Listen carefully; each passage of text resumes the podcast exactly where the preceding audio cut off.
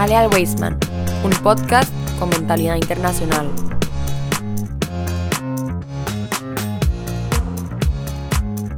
Reciban un cordial y caluroso saludo, comunidad Wasteman. Es para nosotros nuevamente el More Rachi Zamora y mi persona estar en otro programa de Toral Día, donde, como ustedes sabrán, hablamos acerca de la parashá de la semana y diferentes temas que pueden resultar a veces a oídos desconocidos, polémicos, pero que una vez explicados con sencillez y a la luz de las escrituras podemos entenderlos bastante bien. Rashi, ¿qué tal? ¿Cómo estás?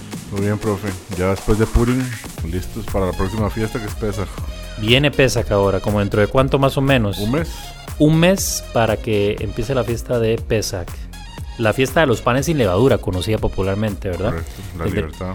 Tendremos un, pa- eh, un pan, no, bueno, también vamos a tener pan sin levadura, pero iba a decir que íbamos a tener un programa especial acerca de esta, esta fiesta y vamos a explicar pues todos esos elementos que se confabulan ahí en medio de la fiesta de Pesach. Pero hoy estamos acá para hablar de una parasha que comentaba fuera de, eh, digamos, fuera de micrófono con Rashi, la parasha Kitizá, ¿verdad? Kitty Saya. Pero antes de empezar, eh, 17 de Adar del 5783 y Shabbat Shalom a todos nuestros eh, escuchas de la comunidad y fuera de ella y fuera de estas fronteras, que tenemos reportes de diferentes lugares. Por cierto, me acabo de acordar que teníamos de parte de un, eh, un seguidor del programa dos preguntas puntuales que te había comentado, ¿te acordás? Que eh, iban más o menos así. Las podemos hacer y ahí las contestamos. Si no, después vemos. Eh, dice así: preguntas para Rashi, por supuesto, porque yo no se las voy a poder contestar. dice: En el programa anterior hablaron del vestuario de los sacerdotes. Quisiera conocer qué dice la tradición sobre el urín y el, y el tumín. No sé si te suena, Rashi. Sí, en realidad incluso lo mencionamos eh, en, en el programa anterior. El Urim Bitumim era este papelito que mencionamos que se metía dentro de la pechera de que usaba el Cohen. Mm. Entonces estaba las piedras preciosas, que era el Hoshem Mishpat, que era lo que se ponía, pero dentro de, o sea, en la parte de atrás tenía como un velo que se bajaba y ahí en, donde, donde metían este papelito, que era el Urim Betumim, que lo que tenía escrito era el nombre de Dios. Y este usaba, digámoslo, como un tipo batería. Fue una cosa que tuvieron ellos ahí en el desierto, se tuvo en el primer templo, ya para la época del segundo templo ya no, ya no existía el Urim Bitumen. Tenían la pechera y todo, pero el Urim Bitumen, ese papel ya no, ya se había desaparecido. Cierto, recuerdo que te había dicho que me parecía como esto de la mesusa y también ahora que lo escucho como los tef- tefilín, que tienen como, ¿verdad? Es un, Pergamino adentro, correcto. un papelito, un pergamino dentro. Ok, bueno, y la segunda de esta misma, este mismo seguidor, perdón, eh, ¿cuál es el significado de colocar la mano debajo del muslo cuando se hace un pacto? Ok, entonces en relación a eso, está escrito en el libro de Salmos que antes de que se entregara la Torah, el Pasuk dice, a Shamaim, Shamaim la Hashem, que los cielos son para Dios, Bearetz, Nasan Lifnei Adam, y la tierra se la dio a los humanos. Entonces, antes de la entrega de la Torah era como funcionaba, había una división, estaban humanos, estaba Dios y el mundo espiritual, y a veces tenían como conexión entre ellos, pero lo que es la santidad no podía permear lo que era la parte física. Por ejemplo, hay lugares donde se explica que incluso ellos se podían poner los tefilín, que sé yo, Abraham podía ponerse los tefilín y después tirarlos a la basura y no, no era como una falta de respeto de ningún tipo porque la santidad no quedaba dentro de eso. Solo había pocas cosas que mantenían la santidad. Una de esas era el Brit Milá. Entonces, cuando dice que ponía la mano bajo el muslo, está haciendo referencia que eh, ponían la mano encima del Brit Milá. ¿Por qué? Porque el Brit Milá es una mitzvah súper, súper importante para nosotros. Es algo que es físico, porque es algo físico, Claro. y ahí tiene la santidad de una mitzvah. Entonces, si usted va a hacer un juramento, oye, hoy en día lo que puede agarrar usted es una Torah o un Tanaj y hacer un juramento con una cosa así, un Sefer Torah. En ese momento eso no existía, porque el decreto este se rompió cuando fue la entrega de la Torah. Eso fue como la gran cosa de la entrega de la Torah, que los dos mundos se unieron, ahora sí. El mundo físico, el mundo espiritual, ahora eran uno. Entonces hoy en día, por ejemplo, un Sidur, yo no lo, digamos, ya no lo uso el Sidur, está muy malo. Entonces lo que hacemos es que lo enterramos, no lo botamos. En Como esa- si fuera una persona. 100%, con todo el respeto que se merece. ya. Sí, sí, no digo que el, el, el, el Sidur sea una persona, pero que el ritual es como si fuese el de una persona. Digo, Sí, no se le hacen, digamos, como una ceremonia. Sí, sí, no, no, se, pero re- sí no hay- se reza el Kaddish, digamos, ¿verdad? no, Pero, Pero hay un lugar en el cementerio para eso. claro, ah, mira, lugar para eso. mira. Eso se llama guiniza, que significa enterrado. Entonces, por ahí va el asunto. Entonces, cuando ellos prometían, varias veces, por ejemplo, en la historia de Abraham dice eso, que ellos ponían la mano debajo del, mus- del muslo, haciendo referencia al Milá. Claro, lo- los arqueólogos de dentro de 10.000 años van a estar muy agradecidos con estos rituales porque es evidencia arqueológica que va a haber ahí para estudiar este, a nuestros antiguos, ¿verdad? O evidencia que van a encontrar judíos de aquí a tanto tiempo de este Que hubo una de sus comunidad ahí también. exacto que hubo una comunidad que hubo eh, que, se- mantuvieron las tradiciones etcétera etcétera. Pero bueno esas eran las dos preguntas y esperamos a, a- haber sido lo suficientemente claros. Si no ahí tenemos abiertos los canales de comunicación con nuestros escuchas para que puedan hacernos preguntas consultas y demás. Bueno vamos a entrar entonces a la parasha Kitizá. Yo voy a tratar de resumir como la primera parte que tal vez podamos comentar por ahí con algunas de las cosas que a mí me llamaron poderosamente la atención, eh, de cosas que fueron pasando. Eh, aquí ahora, a diferencia de la parasha anterior, ahora tenemos a un Moshe que es protagonista nuevamente. O sea, si hay algo que se menciona ahí es a Moshe. Y subió Moshe al monte y habló el Eterno a Moshe y Moshe le dijo al pueblo, Moshe, Moshe, Moshe, por todo lado, a diferencia del anterior, si no me equivoco, o tras anterior. Sí, no, que no no, se menciona el nombre. que no se menciona por, como me comentaste ahora y lo vamos a, a- fuera de, de- de- de micrófono, eh, que es donde se cumple lo, acá es donde Moshe dice algo que se cumple en la parasha anterior, porque no necesariamente, y esto ya lo hemos hablado en varias ocasiones, no, la- y lo habías dicho así, que el peor libro de historia era, ¿verdad?, la Torah, porque no hay una especie de, en muchos casos, cronología, sino más bien es un, un libro litúrgico y de mandamientos, en, en otras palabras, ¿verdad? Sí, Y un libro también- de leyes. Sí, exacto, un libro de leyes, en otras palabras. Pero bueno, entonces aquí aparece Moshe que le dan una primera orden para realizar un censo para que el, el pueblo se salvara, ¿verdad? Entiendo que es lo que, que es la, la- la orden que se da ahí en ese momento. Y siempre a mí me saltan este preguntas, ¿verdad? ¿Por qué un censo? ¿Por qué para salvarse? ¿Qué nos puedes contar ahí, Rashi? Bueno, aquí se aplica la misma, literalmente la misma regla que acabamos de decir, la Torah no está en orden, y esto es lo que pasa después de lo que va a pasar en el siguiente capítulo, en el capítulo Mm. 32, que es lo del becerro de oro. Como vamos a ver, está la historia del becerro de oro. Pero Este- en la misma para allá. En la misma para allá, este es como el aftermath Ah, de todo ok. eso. Es como cuando empieza una película y de pronto en la película están como en escenas finales. Como están como en escenas finales y de pronto, ¡pum!, te vuelven al principio y uno dice, ¿a dónde estoy? Correcto. Y ya uno va entendiendo, ah, mira, eh, se me acaba de iluminar acá el, el bombillo de la idea.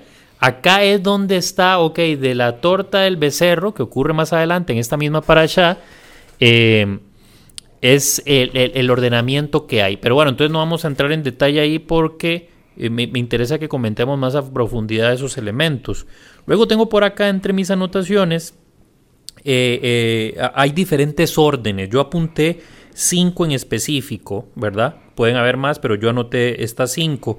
Hay después una orden que supongo que tiene que ver con lo mismo, que es específicamente para Aarón y sus descendientes, perdón, de que ahora se tienen que lavar las manos y los pies cada vez que vayan a entrar a la, creo que utilizaba una palabra que era tienda para referirse a, no sé si era el tabernáculo, Sí, ¿verdad? la tienda de encuentros, como le llaman. Ok, eh, está esa orden y es también por lo mismo, ¿verdad? Por el tema de que Aarón fue, como vamos a comentar más adelante, uno de los que, no vamos a decir instigadores del, del tema del- de la construcción del becerro de oro, pero sí el que de, básicamente Partícipe. organiza. El hombre es organizador, eh, el, todo mundo es... Y, entonces, esta orden es por eso, para purificarse, ¿no? Esta tiene que ver con la purificación, no necesariamente con el becerro de oro. O sea, la anterior que lo del shekel, que, que es lo que Dios les pide al principio, ¿verdad? Tiene que dar la mitad de un shekel. Está escrito que a Moshe le costó mucho entender la mitzvah. Él dijo, ok, ¿qué es lo que tienen que hacer ellos? Y Dios les dijo, ok, ellos van a dar la mitad de un shekel y eso es lo que los va a perdonar a ellos por el becerro de oro. La pregunta que Moshe se hace, que tal vez la mayoría de nosotros nos haríamos también, es, eso suena como pagar por hacer pecados. Ok, hice un pecado y ahora pago esta plata y ya. estoy Sí, sí, una limpio". penitencia. Entonces, Rashi pregunta ahí mismo, él dice, ¿por qué es que a Moshe le costó tanto? Porque dice que le costó tanto que lo que Dios hizo fue enseñarle una moneda de oro. Y Dios le dijo, ok, esta moneda de oro es lo que ellos tienen que dar y listo, eso es todo. Es una moneda, la dan y yo los perdono. Entonces, hay varias respuestas en relación a eso, a lo del shekel. ¿Qué fue, cuál era el punto? Hay una respuesta que lo que dice es que lo que Moshe no entendía era cómo esto iba a hacer que ellos se salvaran. La respuesta es que no, eso jamás puede hacer que ellos se salven. Dar una moneda no tiene, tiene mérito darse acá, pero no tanto como para salvarse la vida.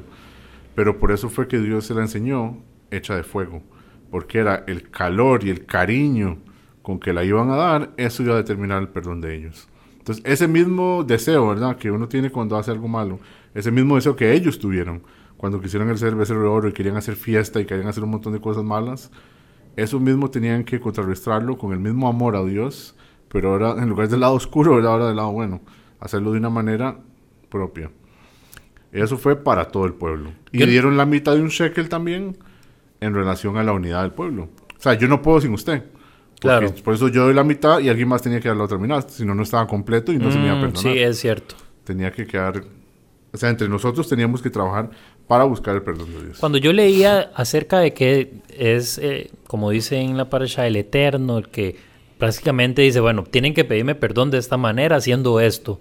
No dejaba de pensar en la corrección que a veces los padres, yo, yo no tengo hijos, pero verdad tuve un padre, los padres a veces tienen con los niños pequeños, cuando, qué sé yo, hacen algo que no está bien, y de pronto el chico tal, no tiene las herramientas para saber cómo tiene que enmendar su error y es el papá el que le tiene que enseñar.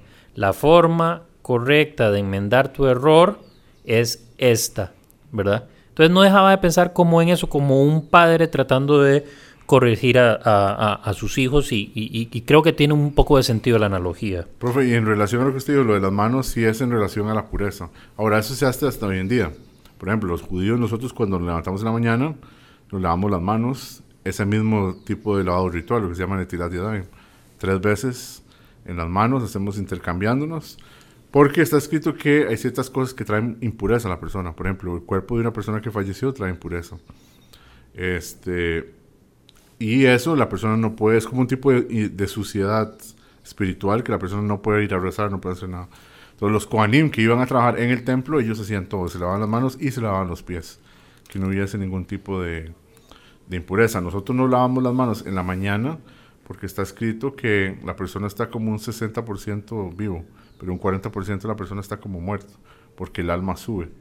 Cuando la persona, cuando el alma vuelve a bajar a la persona, esa impureza, porque él estuvo un poco muerto, queda en las manos. Por eso es que la persona se lava las manos y hace netilat.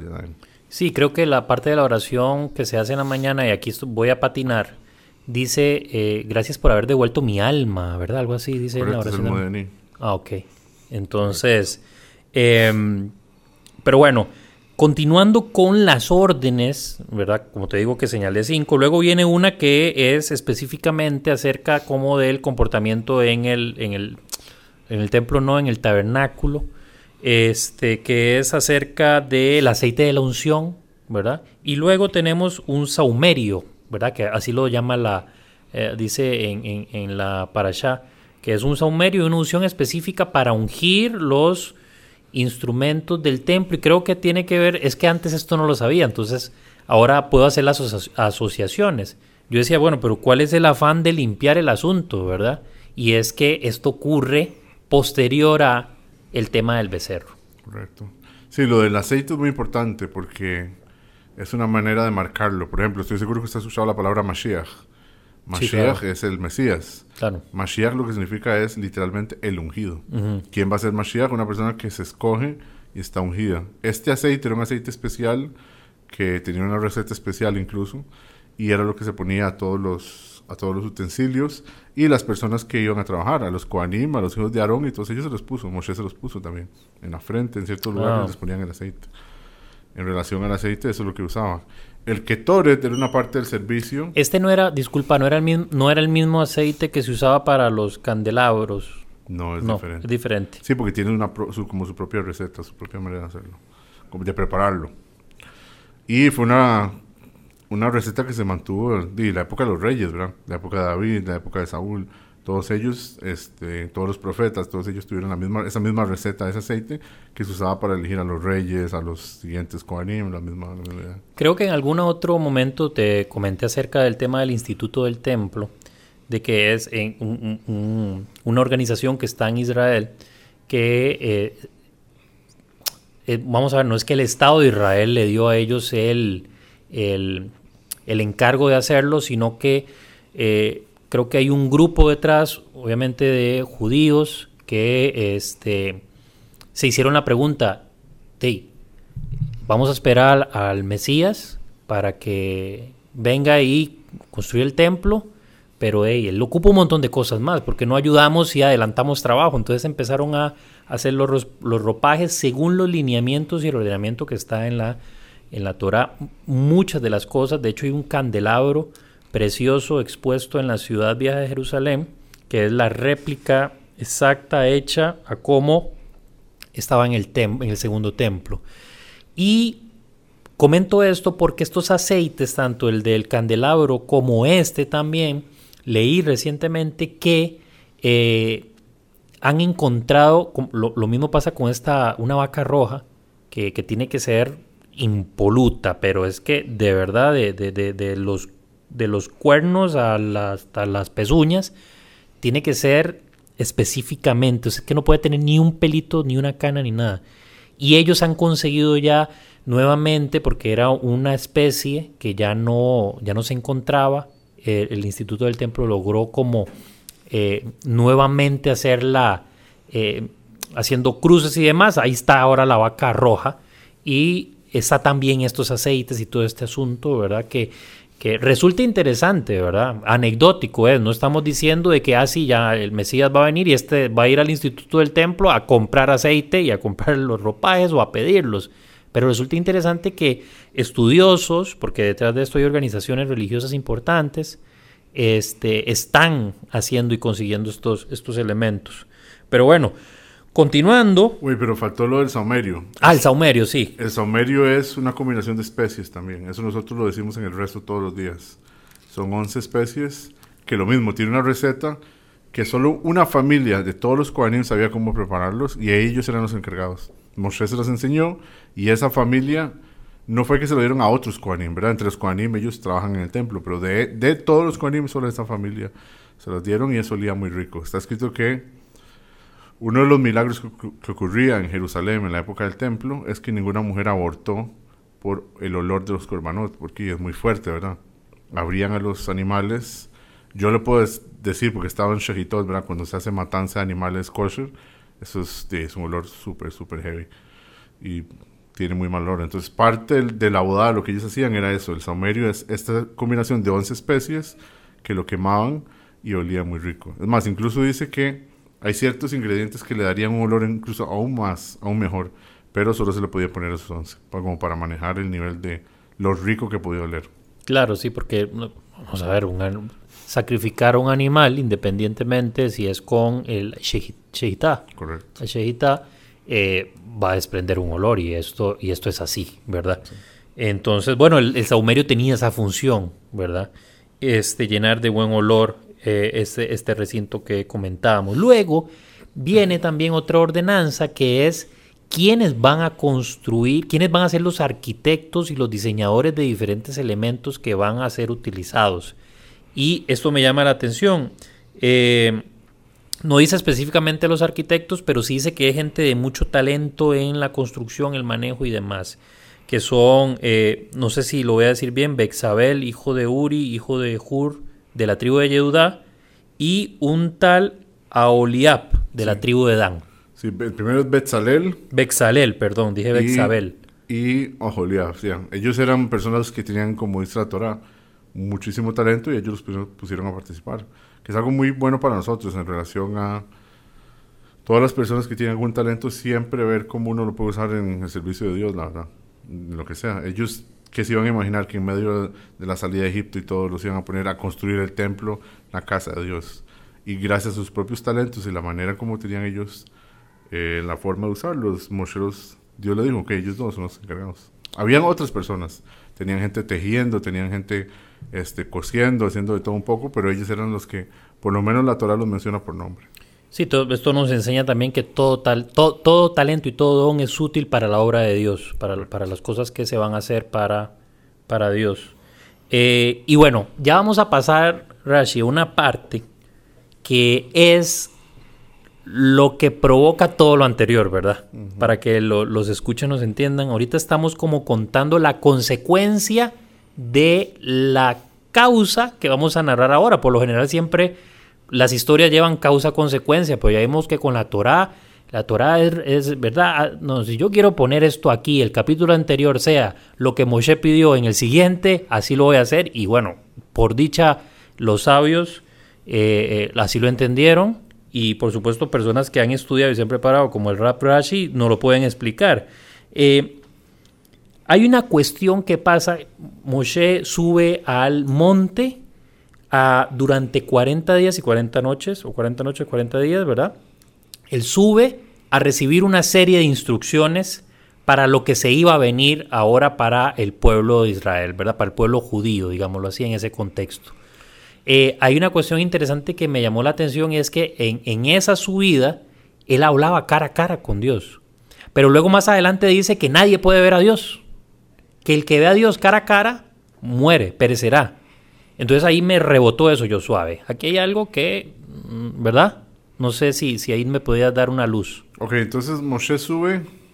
Bueno, hay una, como todo en el judaísmo, hay un poco de debate cuándo fue que pasó, pero la más canal, la conclusión que nosotros tenemos es que Moshe sube un 6 de Sivan. Esa es la fecha que él sube, que es cuando se celebra Shavuot.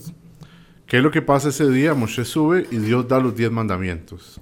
Lo explico esto porque usualmente hay mucha confusión con esto, la entrega de la Torah y los 10 mandamientos. Mm, lo primero que ellos reciben son los 10 mandamientos. Los primeros dos mandamientos ellos los escuchan directamente de Dios, así como Moshe escuchaba. Ellos tienen esa oportunidad y está escrito el Midrash dice que era demasiado para ellos la revelación de Dios. Incluso el alma se les, se salió. Dios los tuvo como que revivir porque fue demasiado. Y le dijeron a Moshe, ¿sabe qué, Moshe? Usted nos ha traído hasta acá, nosotros confiamos en usted. Ya tuvimos la experiencia. Entonces, del mandamiento 3 hacia el 10, Moshe los, sigue dando.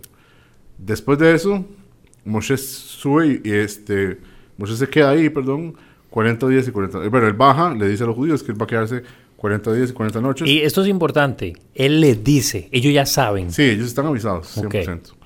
Ahora, ¿qué, ¿cuál es el propósito? Porque él va a recibir la Torah. Ellos recibieron los 10 mandamientos que son muy especiales, pero es muy poco en relación a toda la Torah.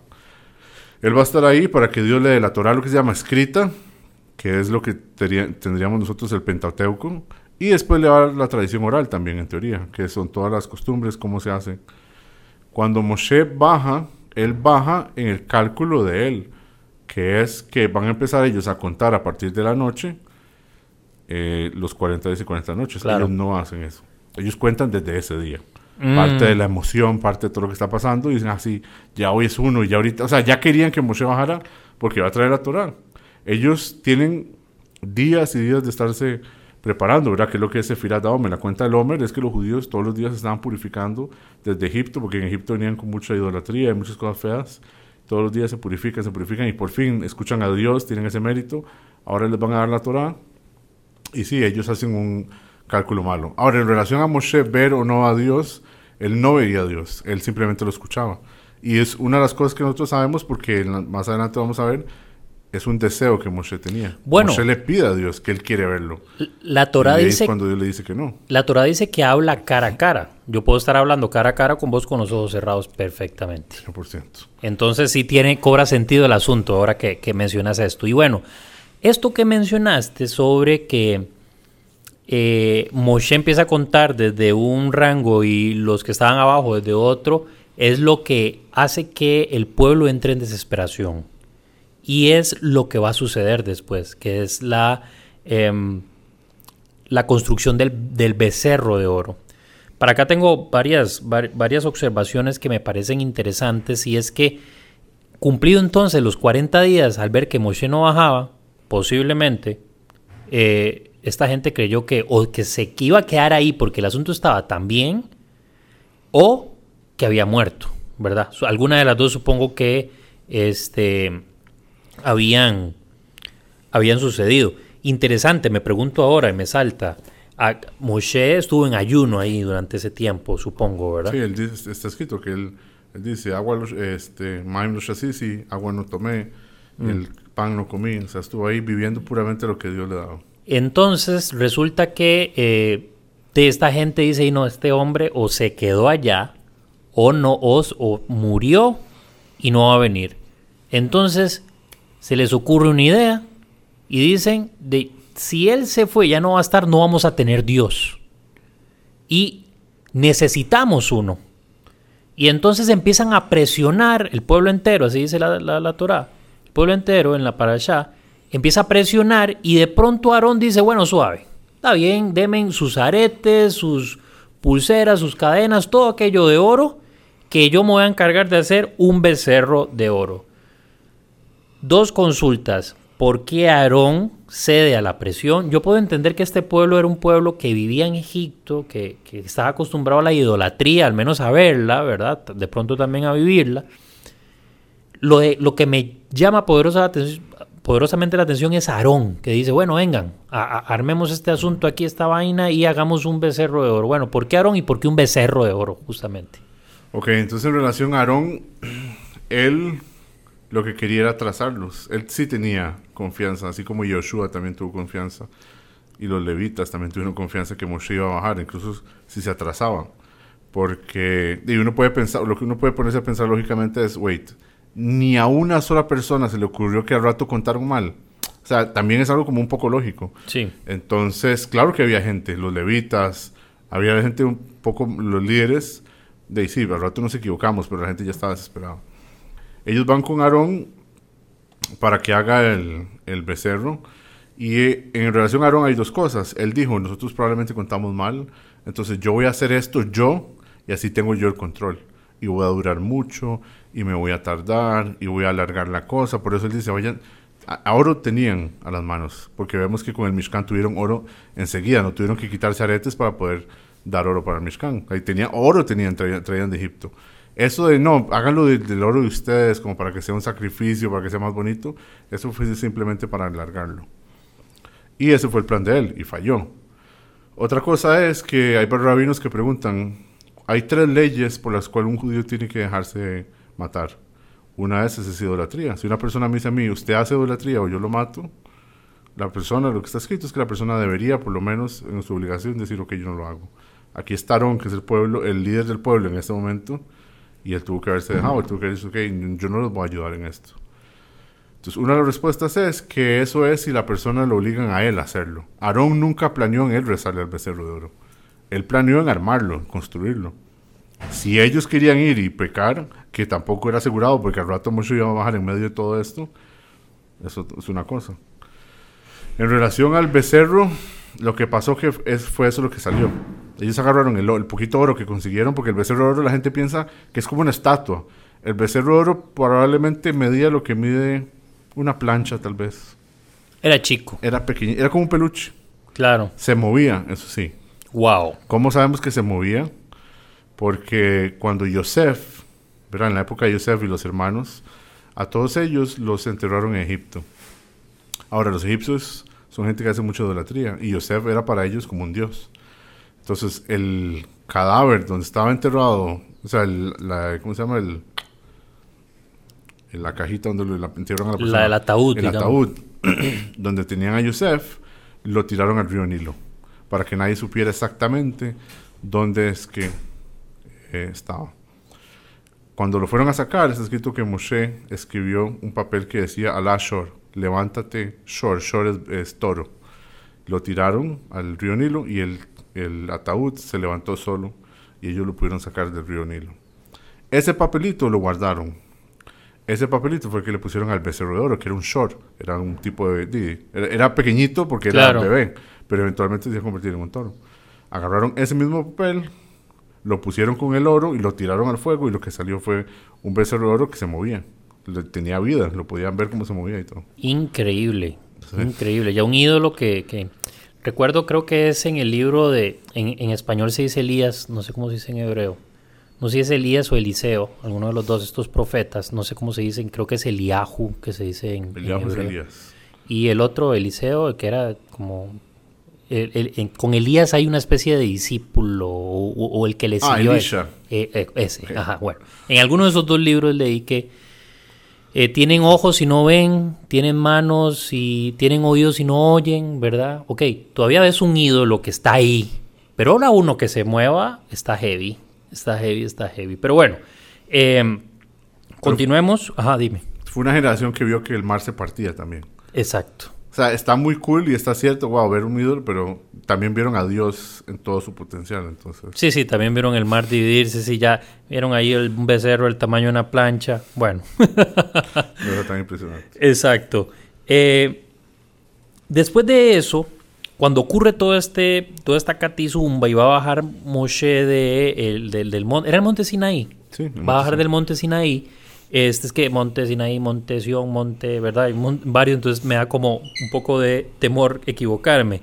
Eh, baja del monte Sinaí y me llama la atención, y esto es solo un comentario, que el Eterno, como dice en la parasha, le dice a Moshe, se corrompió tu pueblo. Como tu pueblo me quedé yo y yo. Como tu pueblo, es, el, es, es su pueblo. Ya habían hecho una alianza, ya había un pacto, ¿verdad? Tú serás mi pueblo y yo seré tu Dios. Y de pronto le dice a Moshe, ¿verdad? Eso lo agrego como un comentario ahí, ¿verdad? Que me pareció interesante. Que me parece, las, la- la- las letras no tienen tono, pero me parece que aquí hay un poco de sarcasmo, ¿verdad? De parte de lo que le está diciendo, mira, aquí está tu pueblo, tu responsabilidad, los que vos sacaste de Egipto. Entonces me llamó poderosamente la atención e inmediatamente ahí vino un forcejeo de Moshe, porque como el asunto, el asunto se había puesto complicado con el tema del becerro de oro, la idolatría, lo que parecía la colaboración de Aarón en ese momento, entonces Moshe empieza a forcejear, como a tener una discusión para que no sean destruidos. Porque aquí el asunto era, los destruyo y formo un pueblo con vos. Y ahí yo creo que incluía a Aarón también, ¿verdad? El, el tema. Sí, 100%. Entonces ya aquí se- el asunto se empieza a poner eh, color de hormiga. ¿Por qué Moshe interviene? Una de las cosas que Dios quería que Moshe fuera el líder era por el amor que él tenía. Él era pastor, ¿verdad? Era pastor de ovejas. Y está la famosa historia que cuando Moshe estaba haciendo de pastor en Midian, cuando él se escapó de Egipto, fue que él vio que una oveja se escapó porque tenía mucha sed y se puso a tomar agua. Moshe le dio de tomar agua y se la llevó alzada a la oveja de vuelta a donde estaba el rebaño. Ni siquiera la dejó porque él dijo, si este- quería tomar agua es porque está cansada. Ahí fue cuando Dios se le aparece a Moshe en la zarza y le dice, yo quiero que usted sea el encargado de mi pueblo. porque es mi pueblo? Porque Dios dijo, yo sé que Moshe, si es líder del pueblo de Israel, nunca los va a dejar. Y fue lo que vemos en esta parasha. Moshe le dijo, no.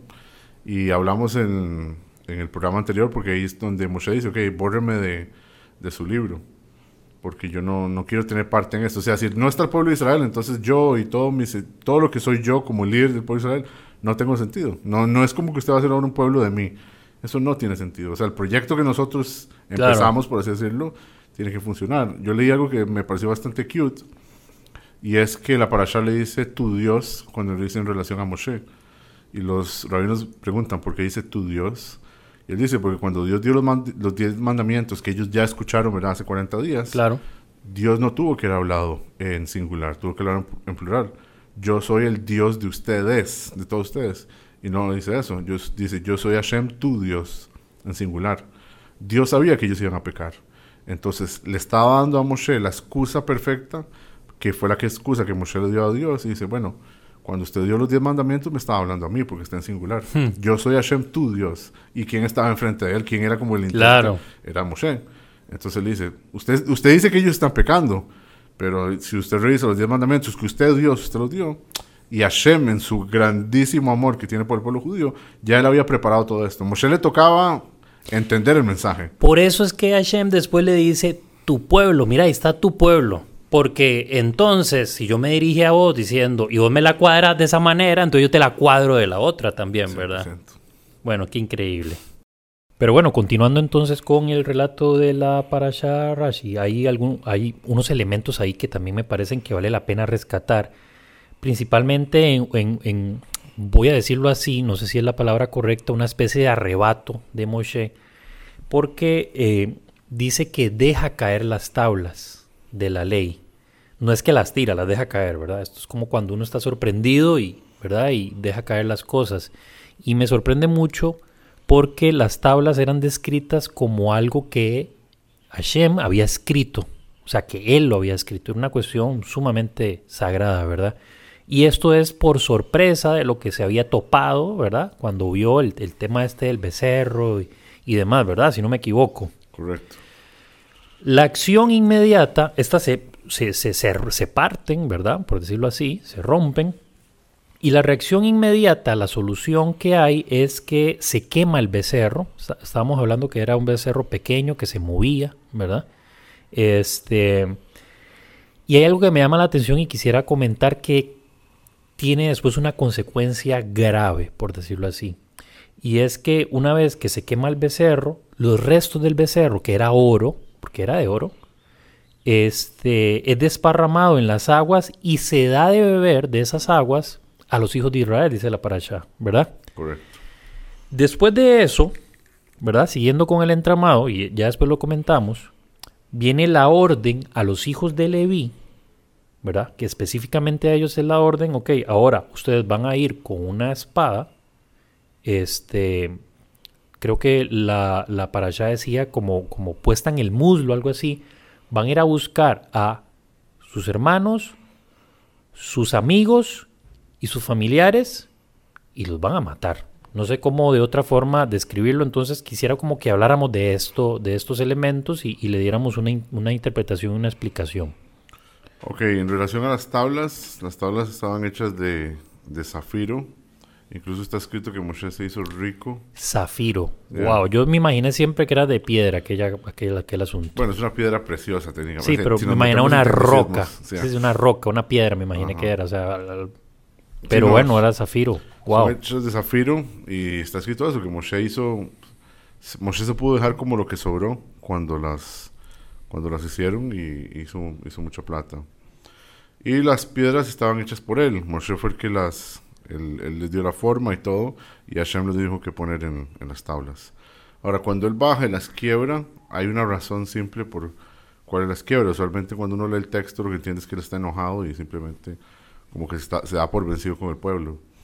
Pero si uno pone todo en contexto, el amor de él y todo lo que él estaba discutiendo con Dios, entendemos que cuando él quiebra las tablas lo hace por amor a los judíos. ¿Por qué? Por una, por una razón muy sencilla. Si no hay contrato, no hay manera de que a mí me castiguen. Entonces, ¿dónde es que dice que los judíos no pueden hacer idolatría? En las tablas, porque están en los diez mandamientos. Lo mm. escucharon, pero no hay un documento per se. Cuando Moshe baja con las tablas y ya tiene las tablas, ahí sí, Dios los puede castigar, porque ahí está el documento que dice, estas son las reglas, ustedes tienen que respetarlas, y ustedes se comprometieron a respetarlas, que también es cierto. Cuando Moshe quiebra las tablas, no hay nada para en realidad este, castigar a todo el pueblo. Ahora, si hay una plaga que se, por el enojo de Dios que se esparce, por eso es que cuando agarran el becerro y lo derriten y lo, lo hacen en polvo y lo mezclan con el agua, parte de esa agua que ellos estaban tomando, que es el segundo punto que usted mencionó, era en relación a eso. Mm. Para parar esa plaga que se había esparcido gracias al enojo de Dios para que la gente dejara de, morir. Y el tercer elemento, sí, es a los Leviim, que ellos fueron los únicos que no pecaron, se les pide que vayan y maten a la gente que hizo idolatría. Ok, entonces ellos se abstuvieron de, eh, de idolatría en ese momento y por eso es que a ellos les, los eligen para que sean los encargados de, por decirlo así, purgar el, la falta. Correcto.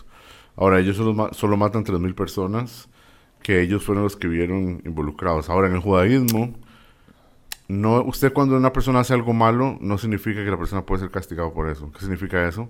Por ejemplo, si yo veo a alguien que está robando, incluso que yo soy testigo, no se puede incriminar a esa persona en una corte judía, porque se ocupan varios elementos. Número dos, ocupo dos testigos. Este, también ocupo que a él se le dijera antes de que eso estaba prohibido. O sea, los dos testigos que están viendo tienen que decirle, vean muchacho, acuérdese que la Torah dice que está prohibido robar. Hay que darle una advertencia. Si esos elementos se cumplieron y la persona sigue haciéndolo, entonces sí, es castigable. Entonces la gente que hizo idolatría en ese momento, que se les advirtió y que se vio y todo, fueron los que murieron.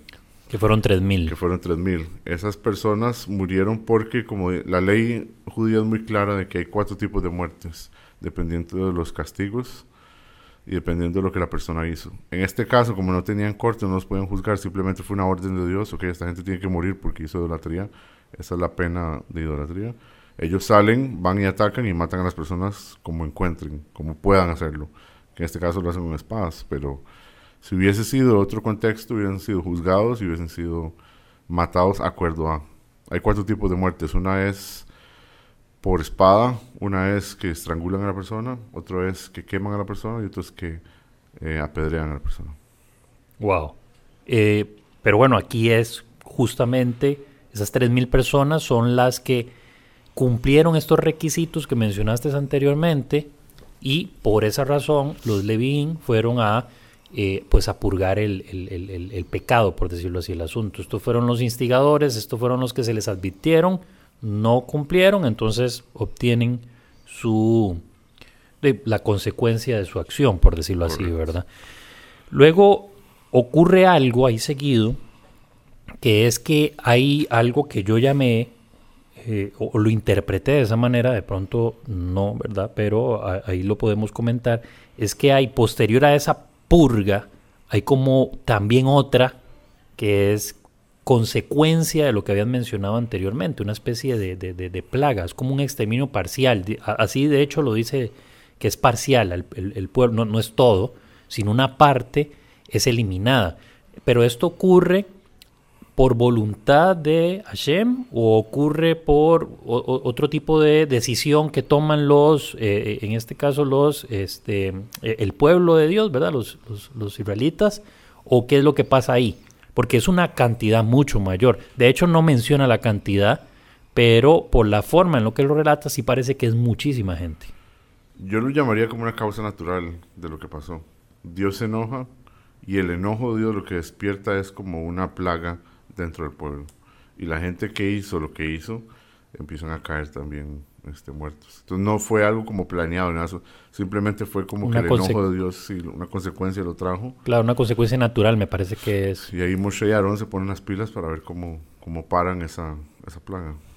Sí, y luego viene algo que diría yo que es después cuando uno hace las cosas, digamos acá a nivel natural, digamos con rigor y amor, después de ese de, todas esas vivencias y estas cuestiones que son trágicas, viene como un bálsamo porque describe, eh, vamos a ver, Hashem le habla a, Moshe y le dice que eh, enviará un ángel que te seguirá que irá contigo siempre y que irá con el pueblo también, ¿verdad? Los que quedaban y que eh, los guardará en su camino, etcétera, etcétera, ¿verdad? Es esto que te estoy mencionando precisamente de eh, lo que sería ahora, el, por decirlo así, el amor de Dios reflejado posterior a toda esta, a toda esta tragedia.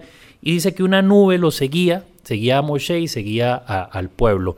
¿Es así o lo es de otra manera? ¿Esa nube era una nube física literalmente o, o, o se le da otra interpretación? Ok, entonces lo que, lo que pasa es que Dios le propone a Moshe lo siguiente. Le dice, Moshe, ok, yo lo voy a quitar a usted ahora de su puesto. Usted ya no va a estar encargado del pueblo de Israel y voy a poner un ángel que los cuide.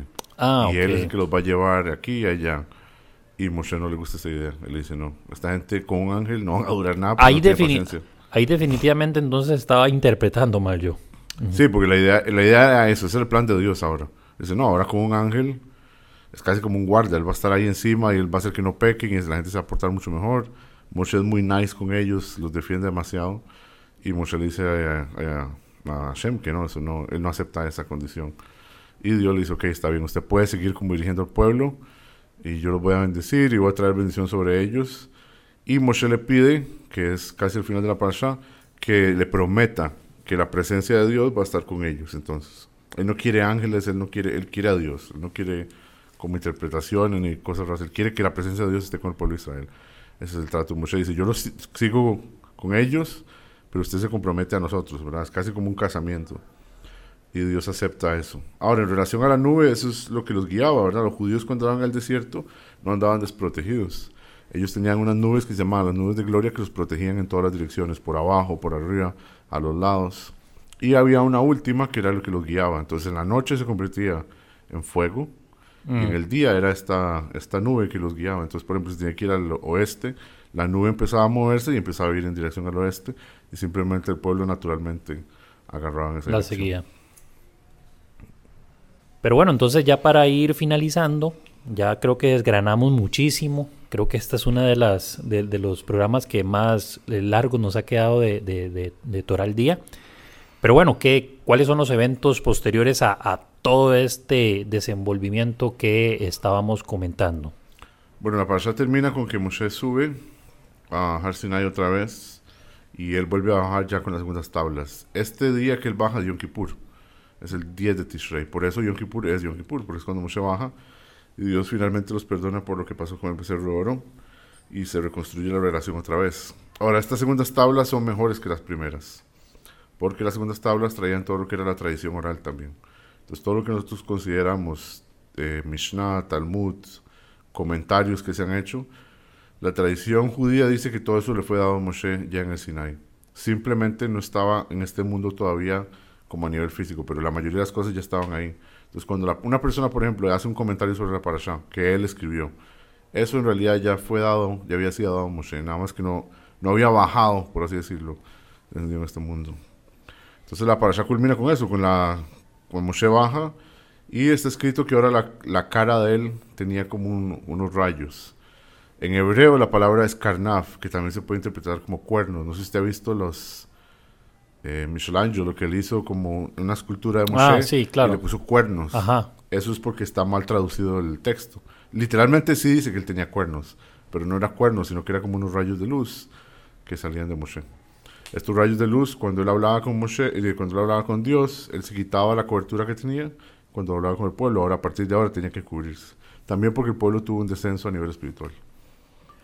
Súper interesante estos que nos comentás y definitivamente creo que como acabo de mencionar, eh, esta, esta parasha, además de ser larga, creo que es una de las que yo particularmente más me he sorprendido por todo lo que hemos ido descubriendo. Espero que a nuestros escuchas también les haya agradado y puedan eh, encontrar un valor, un significado en cada una de las palabras que nosotros compartimos. Como siempre les decimos, eh, hay diferentes interpretaciones, hay discusiones y esto, como también lo hemos dicho en el programa, es muy judío y creo que es lo que enriquece el valor y el significado del judaísmo y de la judeidad de cada, de cada persona y de cada individuo y por supuesto también de todas las personas que nos escuchan de distintas denominaciones, religiones y en distintos países del mundo. Rashi, muchísimas gracias por el tiempo empleado, por tus sabias palabras y siempre enseñanzas tan atinadas.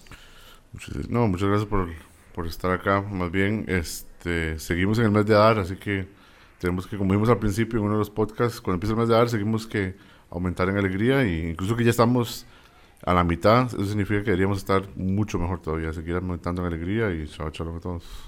Shabbat Shalom a todos y, esa alegría esperemos que también se contagie a cada uno de ustedes. Les comentamos que durante la siguiente semana vamos a tener al menos tres o cuatro programas eh, de las diferentes secciones de Halal Weisman, de creativos, de desde adentro, por supuesto Toral Día y por ahí un programa especial que se está preparando. Así que la próxima semana estará con bastante contenido en el, en el podcast de las distintas plataformas. Muchas gracias. Shabbat Shalom a todos. Un fuerte abrazo y nos encontramos.